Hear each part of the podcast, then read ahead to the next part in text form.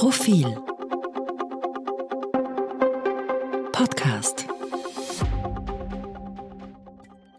Wenige Wochen nach dem Tod von Christian Pilnacek ist eine geheime Gesprächsaufnahme aufgetaucht, in der der zuletzt suspendierte Justizsektionschef Vorwürfe gegen die ÖVP erhebt. Darüber reden im Politik-Podcast Chefredakteurin Anna Thalhammer. Hallo Anna. Hallo. Und Eva Linsinger, stellvertretende Chefredakteurin und Leiterin der Innenpolitik. Hallo Eva. Hallo. Ist dieser Gesprächsmitschnitt, der jetzt aufgetaucht ist, ein zweites Ibiza? Das ist die Frage, die sich jetzt viele stellen, oder quasi nur ein weiteres kleines Skandelchen in einer skandal nicht armen Republik? Na, gestern war das noch nicht so ganz klar. Wir haben alle gespannt gewartet, weil natürlich kann man sowas irrsinnig aufblasen. An sich hat der Wahlkampf ja begonnen. Die Regierung hat die großen Brocken abgearbeitet. Das letzte war das Budget. Sonst liegt nicht mehr nichts Großartiges mehr am Tisch, außer das Klimaschutzgesetz, das äh, nicht mehr kommen wird. Und es war spannend zu sehen, was jetzt passiert. Zuerst war die Stimmung sehr aufgeheizt und die Koalition hat sich am Ende des Tages offenbar darauf geeinigt, den Bachball flach zu halten vor allem der Nationalratspräsident Wolfgang Sobotka wird äh, in, dem, äh, in, dieser Tonbandaufnahme ordentlich angegriffen, aber auch der plant offenbar nicht zurückzutreten und der Koalitionspartner legt es ihm nur ein bisschen, aber nicht besonders nahe. Was ist denn jetzt eigentlich das Belastende an diesen Audiofiles?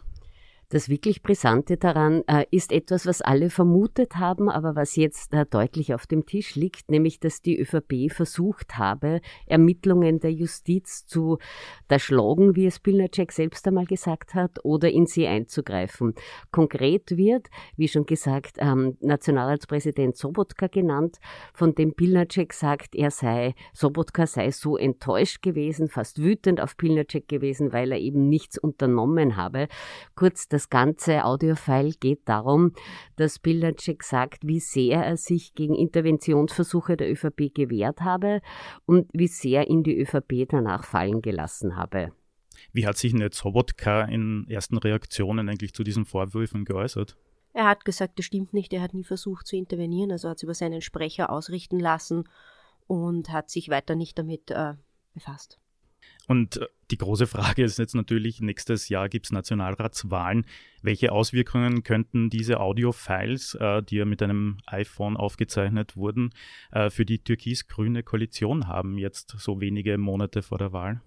Ich glaube, wenn es jetzt nicht hochgeht, wird es nachher auch nicht hochgehen. Ich frage mich halt, was sonst noch an Tonbandaufnahmen in diversen Giftschränken liegt. Ah, das ist jetzt ja in Österreich ein großes Hobby, dass man irgendwelche Sachen aufnimmt äh, freut die Journalisten im Übrigen und ja, das ein oder andere werden wir vielleicht noch zu hören oder zu sehen bekommen. Gibt schon Gerüchte.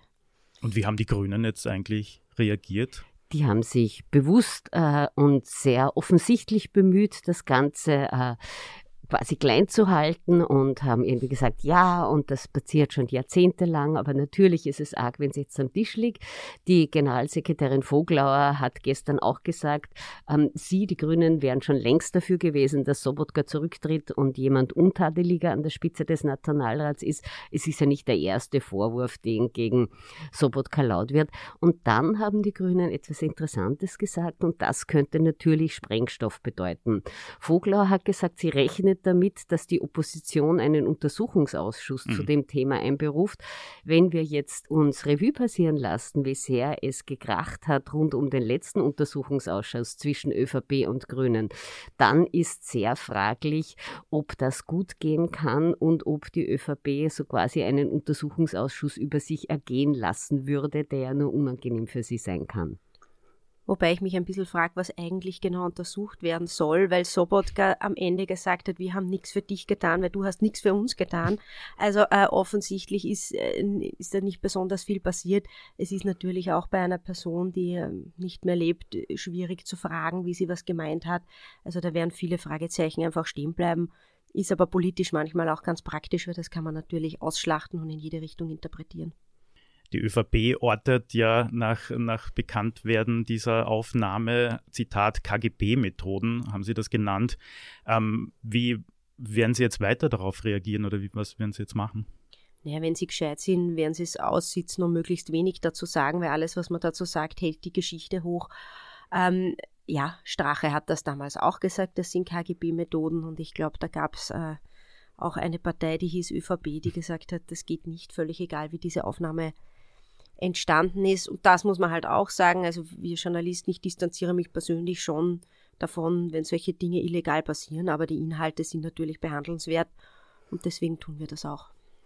Und die ÖVP hat jetzt schon reichlich Übung darin, sich in die Opferrolle zu begeben. So sehr salopp formuliert, alle sind so gemein zu uns. Es wird mit äh, unsauberen, illegalen Methoden gearbeitet.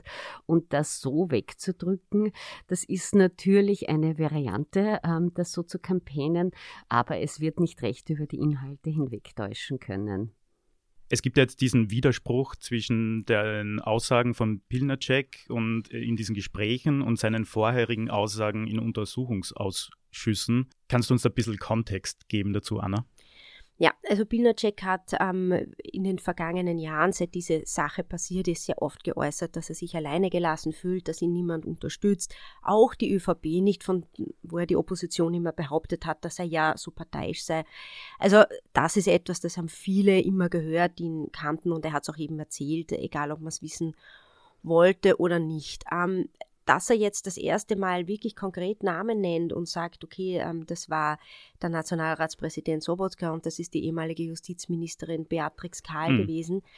Ähm, das ist neu, ist offenbar übrigens auch seinem langjährigen Freund, der auf den Aufnahmen äh, zu hören ist, mit dem er eigentlich jeden Abend oder viele Abende verbracht hat, neu. Der sagt an einer Stelle, ah, das habe ich noch nie gehört.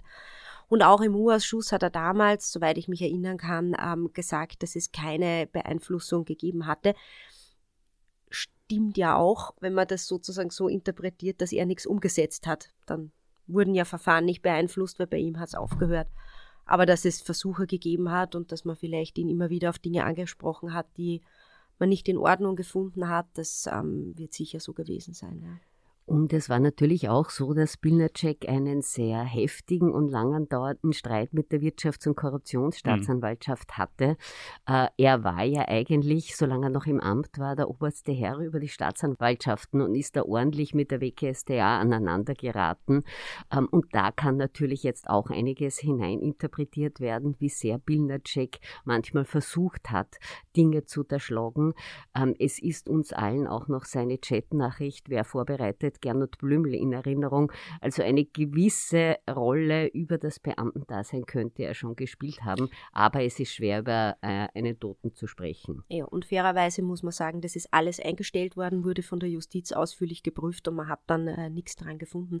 Vielleicht noch eins dazu, Christian Pilnacek war einerseits derjenige, der die Strafprozessordnung reformiert hat, mhm. also auch sehr maßgeblich bestimmt hat, was, was sind Beschuldigtenrechte, was nicht und er war natürlich schon Herr über die Einzelstrafsachen.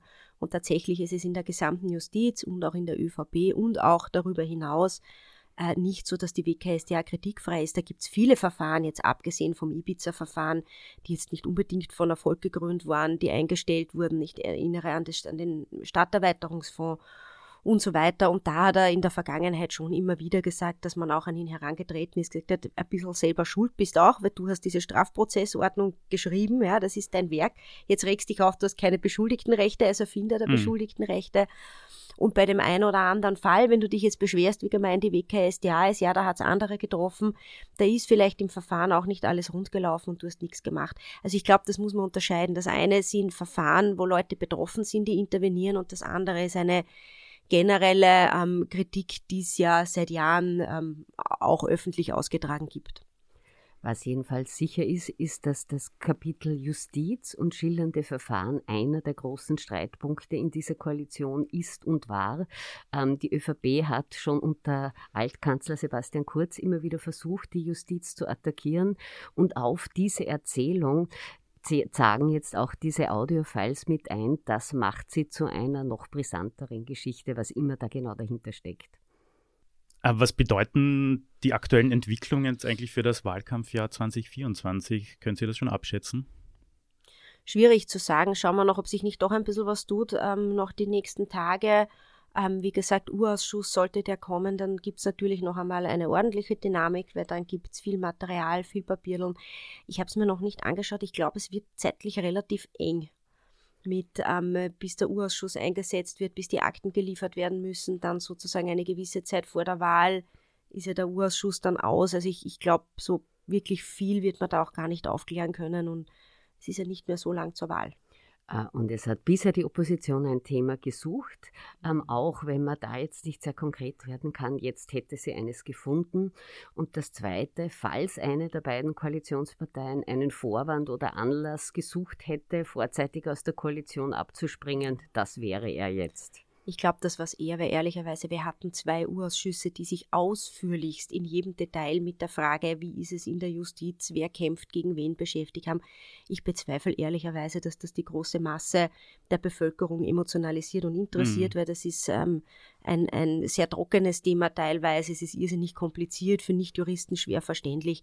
Und ich glaube, dass Dinge wie Inflation, Teuerung, Gesundheitswesen schon die großen Themen wären, die jeden Einzelnen beschäftigen und nicht, ob der Herr Bilnacek gesagt hat X oder Y. Ja, es zahlt quasi auf die ohnehin vorhandene Meinung ein, lauter Gauner, um es ganz mhm. simplifiziert zu sagen. Die Frage ist, was so ein Untersuchungsausschuss bringen könnte, aber er steht jedenfalls im Raum. Es wird heute ein spannender Tag. Es ist ein Nationalratsplenum. Ja. Nationalratspräsident Sobotka wird wohl auch immer wieder äh, dazu angegriffen werden. Schauen wir, was dieser Tag bringt und schauen wir, was der neue Profil-Newsletter bringt. Den gibt es nämlich heute dann, wenn Sie auch diesen Podcast zu hören kriegen, jetzt jeden Mittwoch von Max Millener und Elena Krisan gestaltet. Es dreht sich um äh, Chats und ja, wir hoffen, es gefällt Ihnen. Melden Sie sich an, Anmeldungen sind offen unter profil.at slash newsletter. Dankeschön für diesen Hinweis und danke für diesen Einblick in diese aktuellen Entwicklungen. Liebe Hörerinnen, liebe Hörer, vielen Dank fürs Zuhören. Danke Anna. Danke dir. Und danke Eva. Danke, auf Wiedersehen. Mehr zum Thema auf Profil.at.